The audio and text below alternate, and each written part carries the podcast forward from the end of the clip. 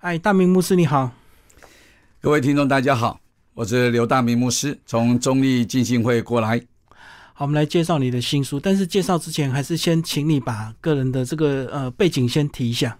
啊，是的，呃，我是第一代基督徒，那大学毕业之前认识了这个信仰，接受了从神来的一种感动跟呼召，所以我也走在神学院的路上，那很盼望能够未来的日子可以。把我自己生命改变的一个经历，能够传承给更多的人。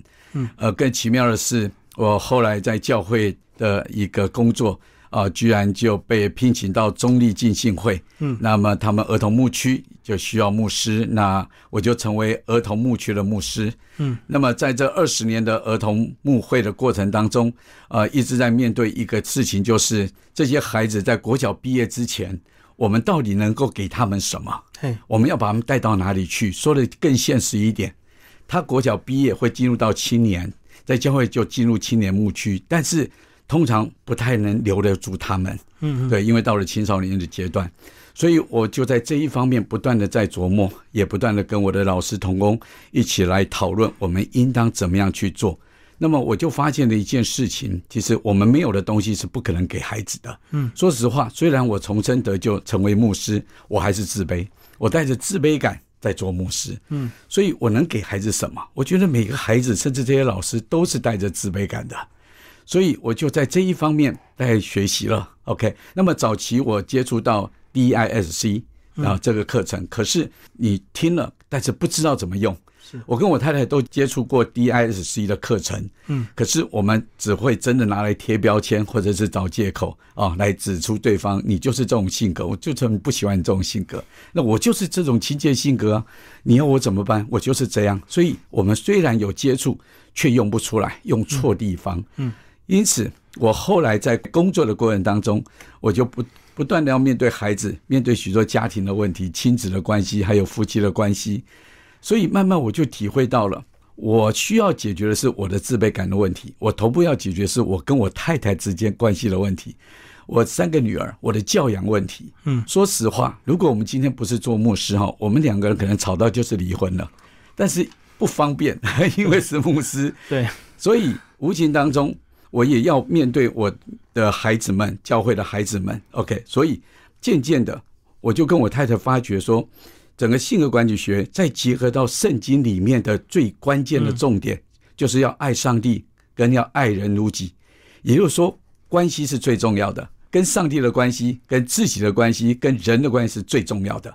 所以一切的成功都离不了家庭的失败。那家庭会失败，其实都是关系出了问题。我也常常会说两句话：为什么两个好人结婚却不一定幸福？为什么全家没有一个是坏人？有些时候真的很难相处。嗯，我们怎么去解决这根本性的问题？是，所以性格管理学就渐渐的就发展开来。这一本书，你真的很正常，你不是故意的。其实它也是，我是儿童牧师，我有机会要跟成人，就是爸爸妈妈、那个爷爷奶奶、阿公阿妈、叔叔伯伯哈，就是孩子的教养者，我有机会去跟他们做分享。嗯，我就在为此寻求我要讲什么。哎，我就知道了我要讲什么，因为我们怎么去带领你的孩子，帮助孩子认识上帝，认识自己，接纳自己。可是他们回到家之后呢，都被错误对待。嗯嗯，对啊，就一代一代孩子带着自卑感。那么我就把我一次一次的教导孩子的东西，转化成一个比较具体的内容，说给成人听。没想到多年下来，这一本书就出来了。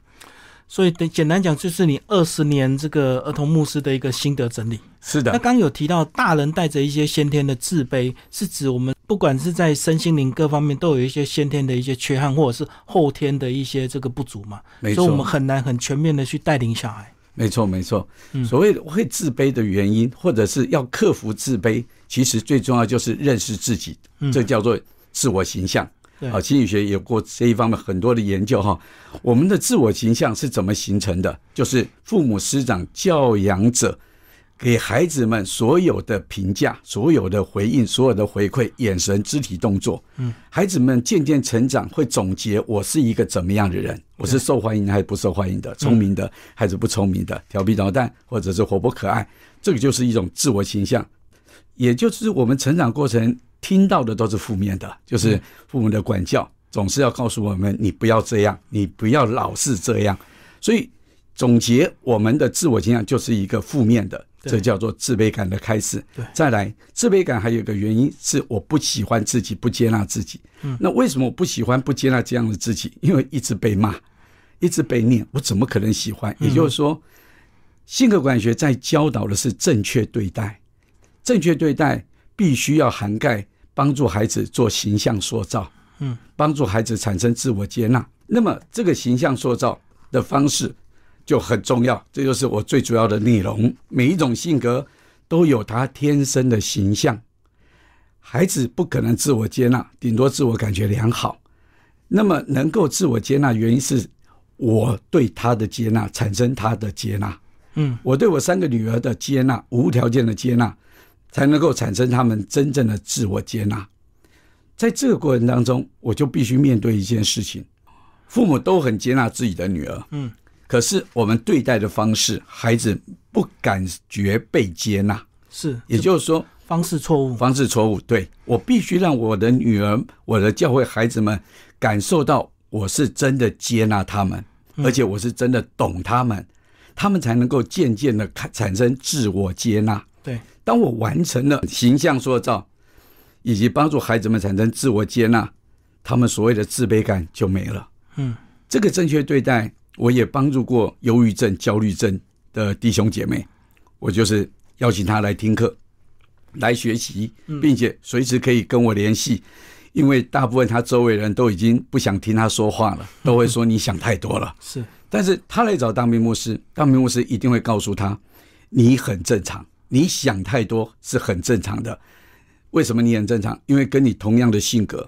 被错误对待就有这种反应，再加上你的性格有这个需求，抒发感受需求，所以你不是故意的，因为你的性格是亲切性格，所以会有小剧场延伸出焦虑症，或者你的性格是分析性格，你会把过去发生不对不好的事情反复思想，钻牛角尖，以至于产生忧郁症。嗯，那么你会最后生病，是因为你在抒发感受。也许有的没有的时候，没有人懂你，所以大家都听不下去。嗯，就是对你说的话，就是把你的焦虑、把你的忧郁塞回你的嘴巴，推回你的心中，最后你会检讨自己，反省自己，我是不是真的有病？你就生病了。难怪很多青少年时期啊，这个肚子一直很饿，那其实它是正常的，对不对？对，因为它代谢非常快，所以它自然就消耗非常多嘛。没错，所以绝对不是这个小朋友贪吃啊。嗯，是的。即便很多的家长一开始学习性格管理学，他们很难辨识或者不确定辨识的正确性啊，是属于什么性格？对。那么我都说，至少你要先接受一个观点啊，就是孩子所有的表现都是正常的，他都不是故意的，因为性格主导着每一个人。对，一切都是性格使然的结果，只是我们不懂性格，所以你就不知道怎么去辨识它。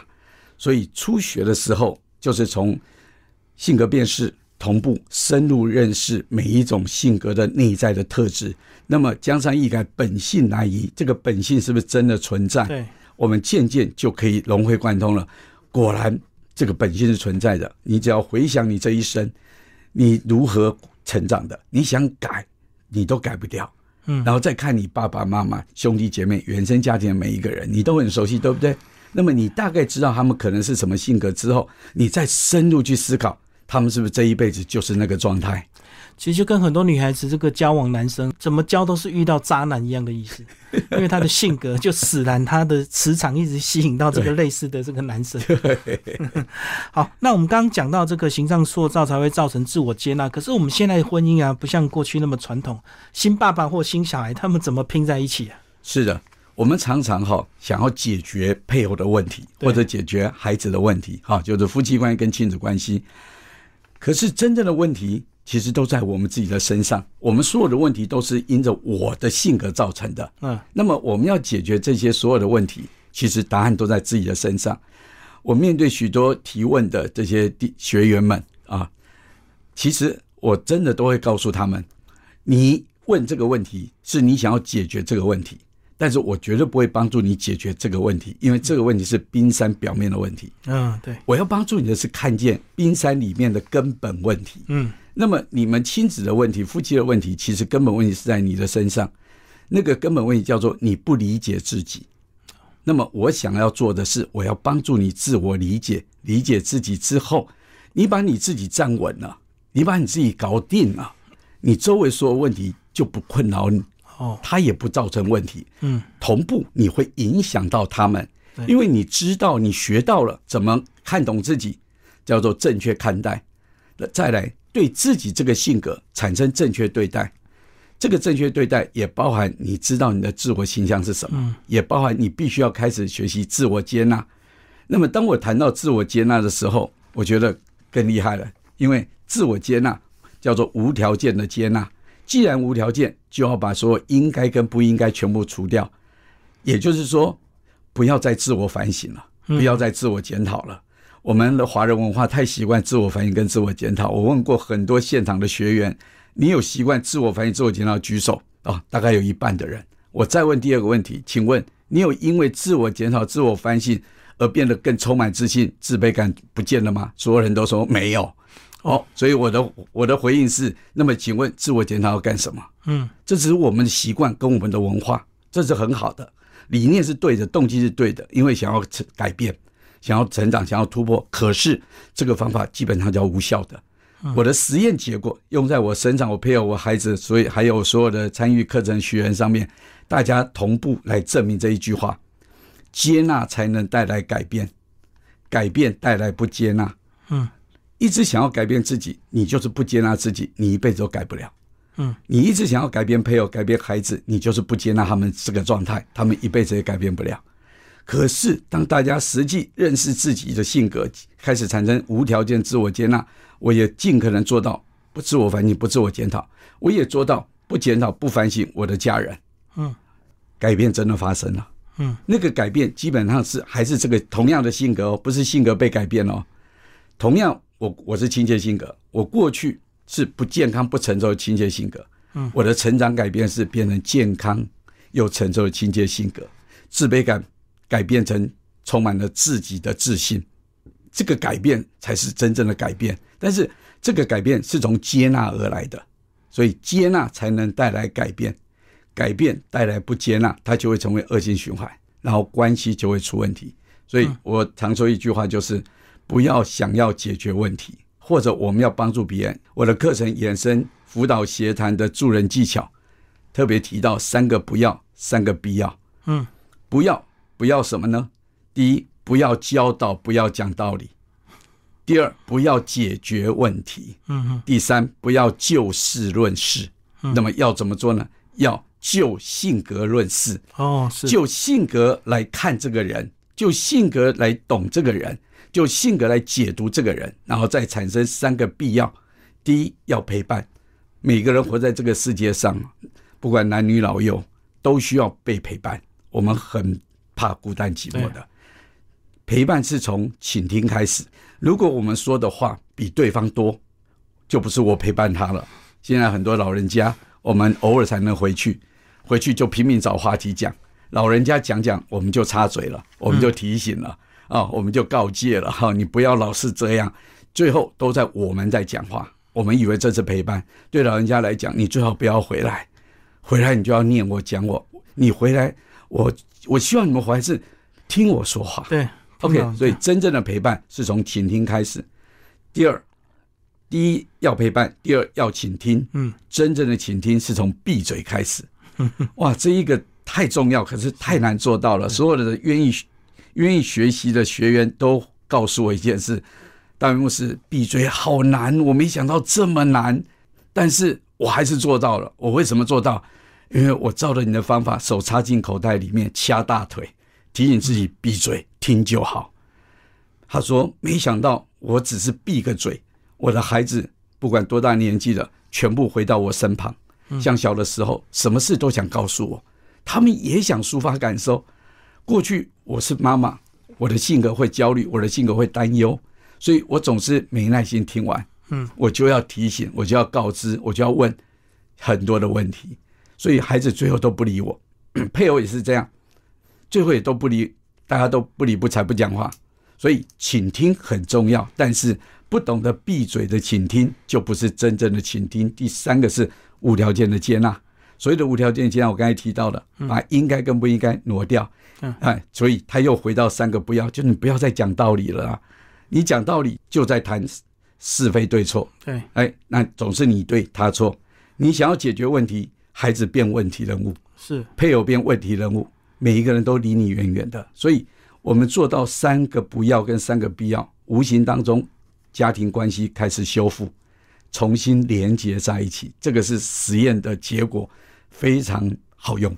好，那回到书的根本，一开始一定要先自我了解，然后在书里提到四个分析，对不对？对我们的性格分析的主性格还可以搭配副性格，对，没错。先把四个主性格先提一下。是的，OK。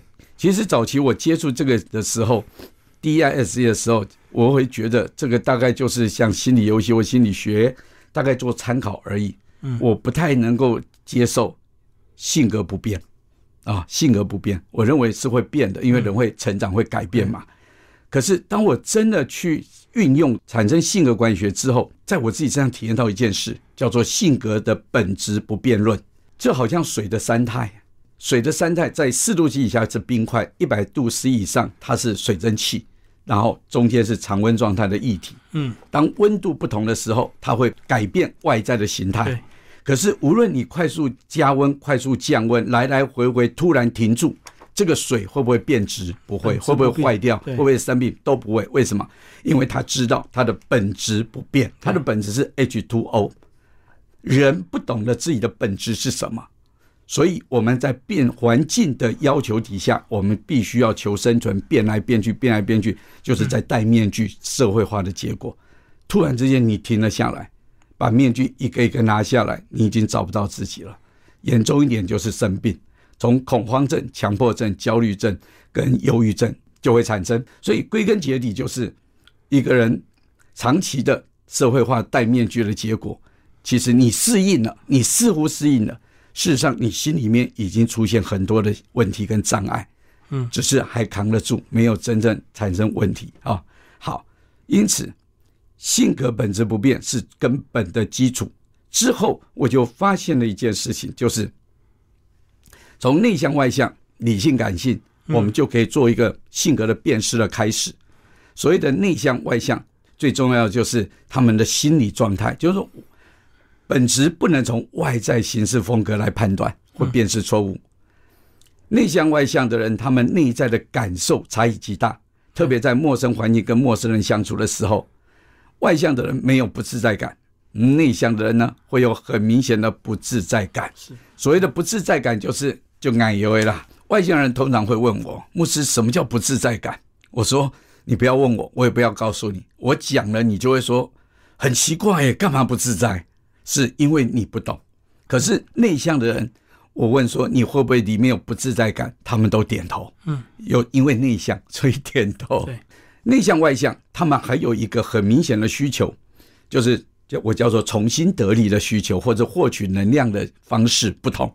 外向的人，他要与人互动，他要出门在外找人找事做，他跟人互动有事可做，他就获取能量，他就重新得力。可是天生内向人就没办法，他一天下来耗尽精神体力，跟人相处久了，吃喝玩乐他都觉得很累。内向的人到了晚上，他必须要安静、沉淀、反省、思考，嗯嗯，他才能够重新得力，获取能量。好，所以这就是性格本质的开端。重要的是，我们有内向有外向，是为了互补合作，而不是为了冲突。外向的人动作快、反应快、思想快，做决定也快。嗯，内向的人动作慢、反应慢、思想慢，做决定也慢。我常常在课程实体课程当中，我就会请偏外向的坐一边，偏内向的坐一边。那我就会问内外向的是否都是这样，动作快、反应快、做决定快。每个人都对，你们是不是觉得有种人很奇怪，做不了决定？没错，对我说就是他们内向的。那么我对内向人说，你们是不是就是那个很难做决定的？对，你们是不是很讨厌有人对你大小声说话？对，是不是很讨厌有人逼你做决定？对，我是就是他们。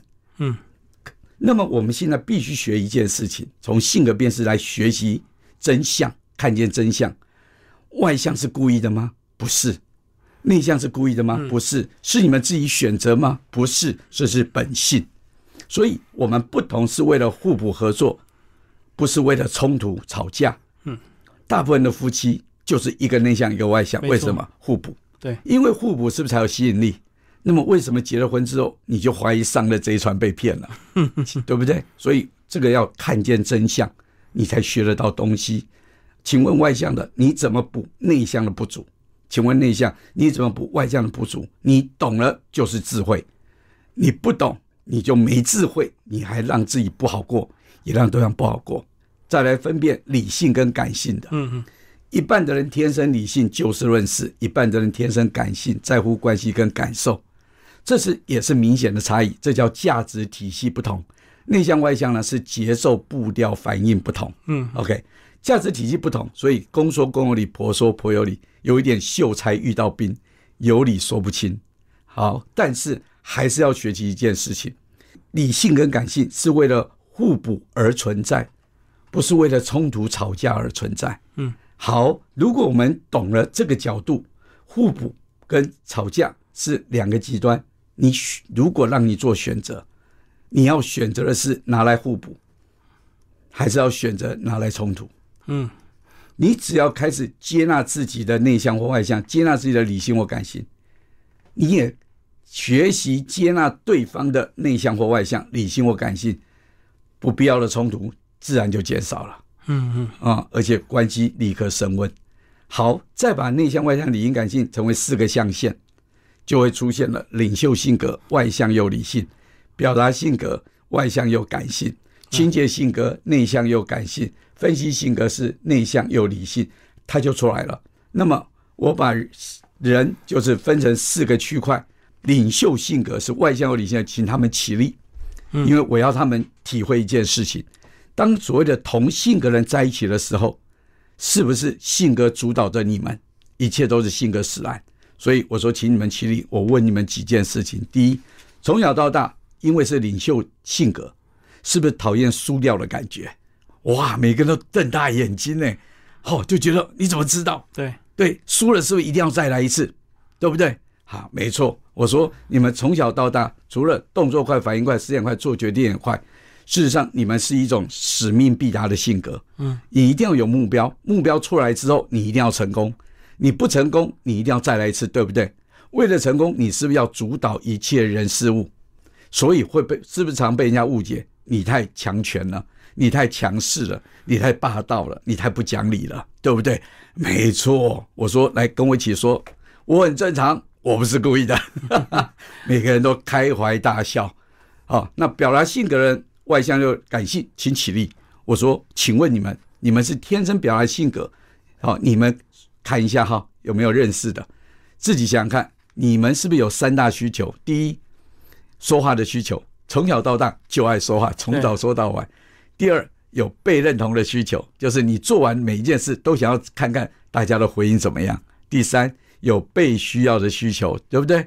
所以，如果你想要帮忙，这个人跟你客气客套说不用不用不用，谢谢你，你就会很不舒服。我到底哪里得罪了他？为什么不让我帮忙？OK，这就是三大需求。我说这个就是你们的重要的特质，但是你们会有一个现象叫做情绪化，嗯对不对？哇，每个人都哇，呵呵那什么时候你会情绪化？就是这三大需求不被满足的时候，你的情绪当下就出来了，你控制不住。你要说话，不准你说话。嗯，OK，好，你要认同他就是对你有话直说啊，那你的情绪马上就出来了。你需要被需要，然后大家你被排孤立，你被排挤，你的情绪马上出来了。那么你情绪一出来，就会呛瞎。但是你情绪过了，呛瞎完了，讲完你想要讲的时候，你情绪过你就没事了，你就恢复正常。所以你自己也搞不懂自己怎么回事，你周围的人也搞不懂你怎么回事。哦，所以我说这就是你们，基本上你们是阳光美少男、阳光美少女，天生乐观开朗、大方，然后热情，喜欢这个行侠仗义、古道热肠、帮助人，对不对？哇，每个人都笑开怀啊！然后我就说，来跟我一起说，我很正常，我不是故意的。是 第三个就是亲切性格，内向又感性的。我说请起立，我说先问你们第一个问题，你们是不是都害怕冲突？对，是不是都会妥协让步？对，优柔寡断，犹豫不决，嗯，然后想太多，对，对不对？然后我再问，请问有小剧场的请举手，其中有一半以上的人，啊，亲切性格一半以上的人会举手，因为这是负性格造成的。亲切加表达性格会有小剧场。我说有小剧场的人，再去问你们第二个问题，是不是很喜欢哭？嗯，对，我说自己看哦，同性格人都一样，这叫做你很正常，是性格使然的结果。你想改你都改不掉，但是小剧场跟流泪，这都是特异功能。你懂，你就会成为智慧谋略人士，就像诸葛孔明一样，就是这个特质。你如果不懂，你就可能成为焦虑症的患者。嗯亲切性格，你们因为习惯性就是以和为贵，所以你们常常会妥协让步，牺牲小我啊，想要贡献自己。因为其实你是不敢讲自己的主张、自己的看法，所以你们是天生的乖乖牌，对不对？啊，但是你们也很自卑，对不对？对。但是我希望你们从这个课程学习开始，就是学习看懂自己的天生的优点是什么。OK，好，所以最后一样跟我一起说，我很正常，我不是故意的。哇，每个人又欢喜快乐的那个反应反应就是哇，这个课程只是刚开始而已，对，就豁然开朗，大热释放。过去常常自我反省、自我检讨，觉得自己是不是有问题。第四个就是分析性格了，对，内向又理性了。我说，请你们起立啊！我说，基本上你们这个性格哈，是活在高处不胜寒的性格，所以其实你们过得很辛苦。我说，你们一定不喜欢自己的性格。你们现在听听看，因为你们是分析性格，所以从小到大是不是很讨厌不公不义？嗯，更讨厌不公平的对待，对不对？对，你们是不是还一样不能接受不诚实、说谎、虚假、欺骗？只要任何人被你知道说谎、欺骗，你就一辈子不再信任他，把他列入黑名单，对不对？对，你是不是很讨厌浪费？你是不是很在乎隐私权？你是不是很重品质管制？也就是说，你们都有完美主义。对的，请举手。啊，每个人都慢慢的把手，很很就，我就觉得他们一样，这个自卑感很明显。对对，然后但是都是瞪大的眼睛。所以，请跟我一起说，我很常我不是故意的。嗯，好，这就是他的初步的开始。但是性格管理学最重要的就是，我发觉了我们性格本质的起源源头。我查看了许多的心理学的资料，特别是研究性格的资料，嗯，几乎都说性格是后天形成的，或是几岁定型的。但是我自己的感觉、跟学习、跟研究的结果是，性格本质是天生的本质，是在 DNA 里面的，是精卵结合的时候就决定的。为什么呢？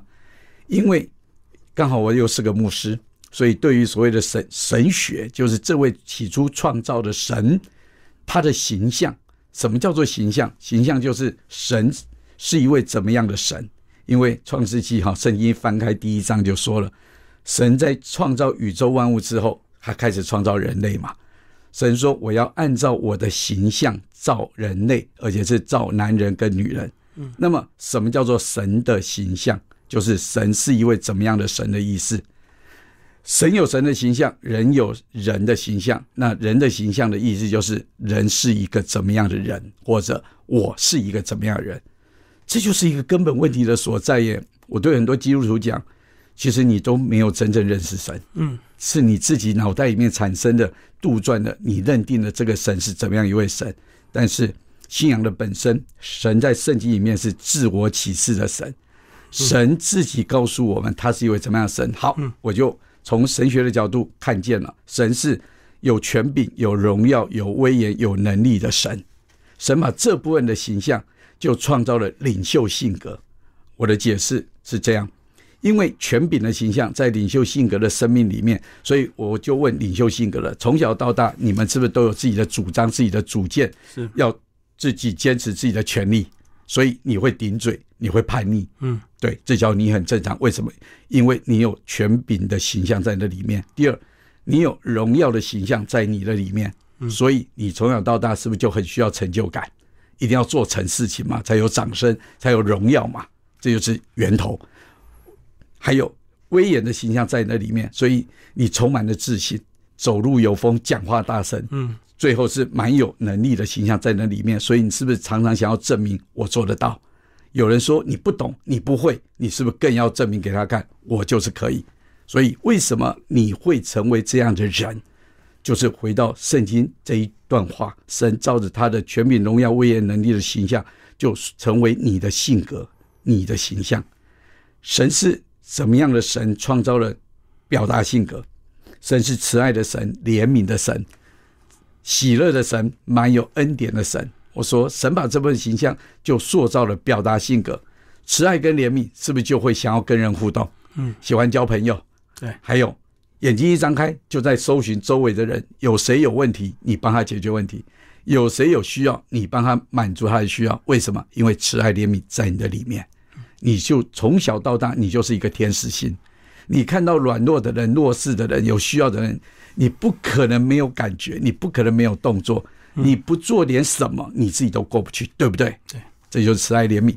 再来，喜乐的形象从神而来。所以你的性格天生就是乐观开朗，然后明艳动人，过了就过了啊！喜乐心乃是良药，所以基本上你们的这个性格，你们的身体蛮好的。嗯，OK，好，再来，任何不好的事情发生，转个身你就忘了，睡一觉，太阳依旧爬起来，你又充满了喜乐，满有恩典，就是你要送东西给人，恩典是白白的礼物，所以你习惯就是要。要买礼物送人，请人家吃饭，常常请客，对不对？这就是原因。为什么你这样，而其他三种性格很难？偶尔也做得到，但是没有像你这样天生充满了热情跟热忱。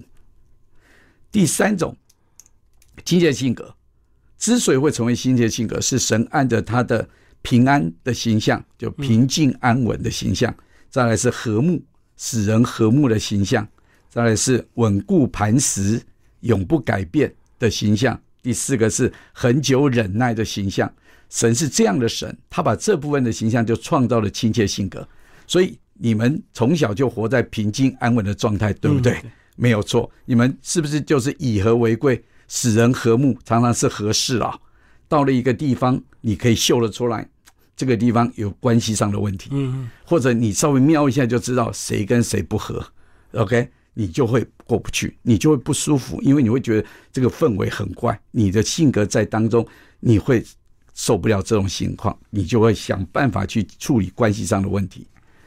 最后再来是稳固磐石，稳固磐石的形象在清洁性格里面，所以我说这种性格从小就是一种退休状态的性格。OK，退休状态没有企图心啊，没有任何野心，他就是能过就好。啊，稳固磐石就是能不变就不变，能不改就不改，能不动就不动。嗯，这就是亲切性格正常反应。最后是恒久忍耐，四种性格很明显，这个性格的耐心最强，不用教，不用训练，不用要求，他们做人做事就是有耐心。那么原因是什么？就是回到这个创造的源头，神的形象赋予的人，所以成为清洁性格的表现。第四个分析性格。他们之所以会成为分析性格，有他们的行事风格，是因为神的形象，神是圣洁的神、公义的神、信实的神跟蛮有智慧的神。圣洁的形象在分析性格里面，所以从小到大，他们就不能做坏事，一做了坏事就辗转难眠，反复思考，停不下来，睡不着觉。为什么？因为圣洁的标准太高了，所以。这种性格人一定会自我要求，一定会自律，就算他自己都做不到，他还是要要求别人要做到。原因是什么？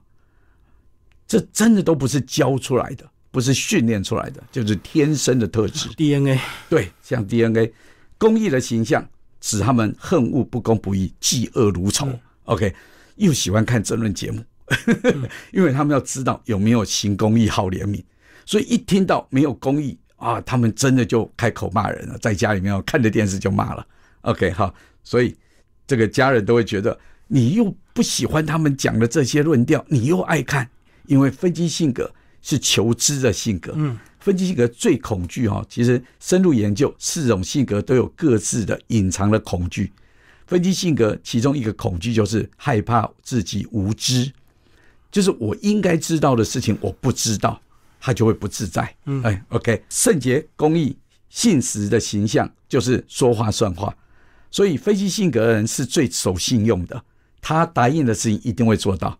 因此，你如果请他帮忙，他当下没有承诺、没有答应，是有原因的，因为他知道他答应了就一定会做到。是，所以他不喜欢先答应再来更改，所以他就会告诉你说：“给我一点时间，我要确定一下。”比较谨慎，对他就会被人家误解，你一点都不阿莎利。OK，好，可是不要误解分析性格。啊，这就是信实，所以他也要求所有人都应该说诚实的话，说正确的话，守正确的时间，做正确的事。第四个形象是蛮有智慧的形象，智慧的意思就是做出正确的决定。嗯，因此为了做出正确的决定，分析性格常常做不出决定，就算最后做的决定还是没把握，因为他们另第二个害怕恐惧什么？怕出错，对，怕有瑕疵，怕不完美，所以。这就是这四种性格的由来，是从起初这位创造了上帝的形象而来。这是我特别性格管理学最特别的一个地方，他把性格的源头发现了。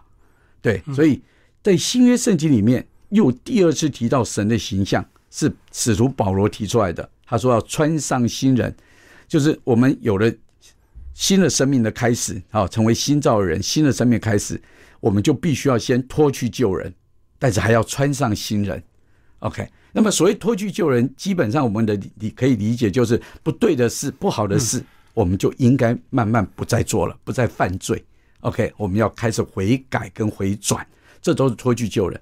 在教育上面，我们都是用脱去旧人的教育，然后就告诉孩子你不应该、你不可以，就是又打又骂啊的管教，都是属于脱去旧人。家庭教育、学校教育、社会教育，以至于教会教育，其实都在脱去旧人。嗯，但是我们忽略了穿上新人，好像一个人旧的衣服跟新的衣服，你把我旧的衣服都脱掉了，我也自己把旧的衣服都脱掉了，结果你没有替我穿上新人，我就赤身肉体哎，嗯，对，那这很奇怪、很恶心的状态，所以我们即跟整个社会，包含在教会，真的就觉得每一个人都很怪，嗯，所以穿上新人，圣经上解释，这新人是照着神的形象所造，也就是说，我性格管学的。运用最棒的就是形象塑造。我在除了帮助你脱去旧人、改变自己以外，我还要为你穿上新人，为你做形象塑造。也就是说，我对你说的每一句话，都是在帮你做形象塑造，同时让你认识自己。那这个形象就是从刚才说的性格辨识之后，然后结合上上帝的形象，然后我说给你听，让你知道你会这样很正常。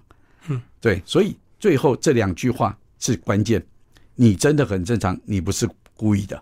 所以金牧师这样讲，你现在已经变成一个很系统的一个这个教学理论，就对，然后也实际在运用操作，对对，变成一个课程，对，它变成一个课程。嗯，那基础课程就是这一本书啊，这本书你真的很正常。这个八个八个主题，这是基础课程。那么这个基础课程呢，我其实把这些课程有录影，我都免费公开在网络上。对。然后甚至于也重新录制了一个，这个过去叫十架电视台，每一集二十分钟，总共录了三十二集，就是把每个主题分成四个小主题了。嗯，对，那这三十二集集呢，听起来真的就是又趣味又好玩又好学，所以我现在其实已经在推广，就是读书会，一个就是网络课程读书会，或者是用这本书来进行读书会。为什么要进行读书会？因为学子。来参加的初学者，我都会诚实的告知你：如果不愿意持续反复学三年，你真的不用学，因为你学不会，你用不出来。嗯，你的习惯就是那样哦，在而且是在你的性格里面的习惯。如果你真的觉得很有用、很实用，而且非常有帮助，那么你就必须要下定决心，持续学三年。再来，你跟着大明牧师开课学了一段时间之后，你想要深入，我说你一定要做一件事，参加读书会，不然就是你自己来带读书会。因为个案的研究，这是临床经验。性格个案研究，透过读书会，每一个人都带着一个性格而来，他的家人有不同的性格。性格管理学的读书会很特别，每一个人都会自动的敞开，把自己的事情讲出来，嗯哼，把家庭、配偶关系、亲子关系的问题讲出来。为什么？因为在这样的一个团队里面有安全感、有信任感，特别是什么？你懂我，嗯，我们彼此之间在读书会的经营过程当中，我。不断的教导跟训练，三个不要跟三个必要，就是读书会的分享过程，谁都不要教导谁，OK 啊，谁都不要教导谁。大家来参加读书会，不是来听你讲道理的。第二，谁都不要帮谁解决家庭问题、个人问题，都不要，OK，因为你解决都是表面问题。虽然你很有经验，虽然你跟他有过同样经历，你都不要出主意，OK。第三，不要就事论事。听的过程要就性格来听，对，也就是说，代理人要负一个责任，承担一个责任。你可以插嘴，就是打断分享的人说：“不好意思，我我们需要确定你的性格，在用你的性格来听你说你的事件。那么你提到你的配偶，带人也要说不好意思，我们要先确定一下你配偶可能是什么性格，我们用那个性格来听听看，对不对？你的辨识或我们的辨识也对不对？”我们也才能够听得懂，这叫做就性格论式的学习。养成就性格论事不容易，但是当你能够养成就性格论式，又听得懂，你又进入到性格管理学的核心价值了，叫叫做从了解到理解，从理解到谅解。了解是我们相处久了，自然而然会知道嘛，你会说什么，你会做什么，你会有什么反应，我了若指掌。可是我始终不能理解。你为什么一定要这样？一定爱生气，一定爱骂人？OK 啊，我就不能理解。所以理解要就性格本质产生客观的解读，这叫做理解。就所以他跳脱了就事论事，嗯，他跳脱了讲道理解决问题。因为只要一讲道理，一解决问题，就有是非对错。对，所以从理解就会产生谅解，谅解就是。原来性格使然，所以你不是故意的。因此，我可以从了解到理解，理解到谅解，我就可以化解跟你之间的恩怨情仇，我们的关系就可以进入到和解。好，这就是性格管理学最核心的。其第一个层次是我们要认识性格跟辨识性格。嗯，在这就是性格分析。可是大部分的性格学其实都停留在性格分析，特别是用检测。然后拿了一本检验手册，对你拿到了也没用啊，你用不出来，你看不懂啊。对，所以我强烈的主张不要用检测的。我也听过很多教导性格学的讲师也提醒大家不要用基本这个网络检测啊，因为测不准，的确测不准，因为测出来是外在的你，戴面具的你，不是真正的你。那我们学习这个课程是要找到真正的自己，所以。只要能够进入到第二个领域，从了解到理解，理解到谅解，理解性格，性格理解之后，嗯，基本上你就可以成为教练的了，嗯。然后你接下来要发展的是什么？性格管理，是你怎么样让自己活出这个性格的最优势，不再羡慕，不再模仿任何一个人了，你也不再轻看、小看、错看任何一个人了。那么你对自己就是管理自己。你对别人千万不要用管理，要用成全，就是帮助别人，允许别人帮助他，勇敢的做自己，这叫成全。所以性格管理这四个字也有学问的。性是本质本性，你一定要掌握得到。格是不同的性格有它的格局，嗯，而且要突破有它的框架，但是更要突破框架，产生它的真正的格局。所以它不能比较。不能模仿，管呢是假装不管来管，OK 哈，对，还是要管，因为那可能是父母的责任嘛，对对。但是怎么管？华人的文化哈，华人的管理真的要用假装不管来管才会有效。嗯，这是因为你我们在华人就懂嘛，新官上任三把火，你一烧，大家就表面做给你看，没错，对，不会真正认真做。阳奉阴违嘛。对，就阳奉阴违了。但是你用假装不管，每个人都抓对蛋。嗯，对，不知道你玩哪招。就跟那个风筝那条线一样，控制着。在儿童教育哈，亲子教育这个风筝理理论太重要了。嗯，就是你假装不管，就是风筝线拉着，线拉着，有跟没有一样，因为风筝感觉不到，对对不对？感觉到它在那里自由飘摇。OK，理是什么？当他感觉到你不你不管我，你接纳我之后，他会主动来问：我可以这样吗？我这样好吗？我想听听看你的意见。这时候，因为他感觉到你理解我，他需要你帮忙梳理他。OK，前提是什么？他感觉到你是懂我的、理解我的父母，那么我就愿意把什么事情都告诉你。嗯，我也想要问问看你的看法，啊，你又不讲，我就更希望你讲。对，这就是性格管理学了。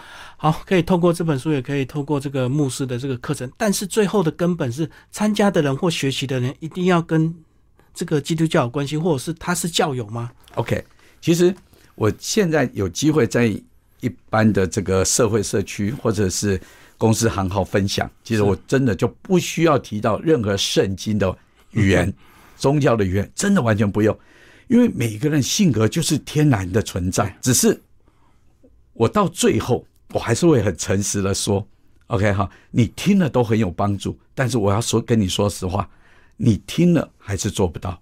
那么我自己在学习的过程，我知道了，我懂了，我一样做不到。OK，那么我后来为什么会做到？因为我真的是靠祷告，不容易，这不容易。我强调是不容易。OK，但是这跟基督徒跟非基督徒一点关系都没有。我最近这一个月在一个保险公司跟他们做分享，主管是希望我能够就这个业绩业务面对客户的角度来分享。嗯我说我大概可以懂你的意思了哈，但是也希望你允许我用我我认为更有用的。为什么？因为我现场帮助大家的，我的分享的角度是，你要先认识自己，对，没错，你要先搞定自己，先不要去管客户。那么你听的过程之后啊，我都没有提到圣经、提到信仰的问题了。你听了之后，你会觉得对家庭关系很有帮助。嗯，你们的直觉反应还不是在客户业绩上面。对，那么这证明一件事：我每次在这些银行、保险公司啊、呃或者是一些单位机构分享之后，课后来跟我问问题的，都不是问工作、职场、业务、业绩，嗯，跟我问问的问题都是亲亲子关系跟夫妻关系的问题。是这证明一件事哈，我们其实在外面是其实都还可以混得下去、活得下去了，但是真正让我们困扰的是家庭关系出问题。最大的问题跟麻烦就是对，所以性格管理学先帮我们解除基本的家庭的关系，不要让家庭关系影响我们的工作。内在要先解决了，才有办法专心的处理业务嘛，对不对？对，真的是这样。嗯对，所以每一个人都可以来学性格管理学。我现在也在改版，把这本书它也用了许多宗教的角度啊、信仰的角度，所以我现在也在做一个改版，叫社会版。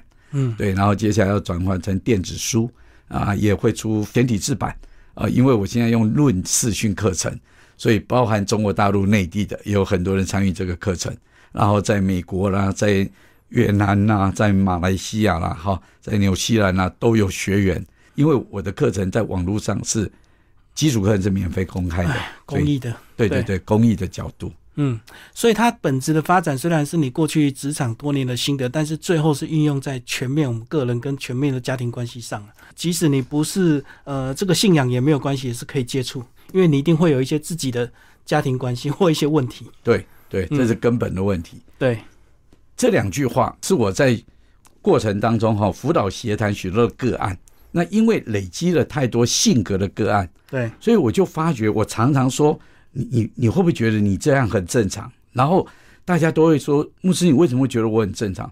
我说，因为哈，我知道你的性格，那么跟你同性格的人，某些人，有些你认识，有不认识，我就不提名字了。嗯，他们跟我提了一些的状态，其实跟你是一样的。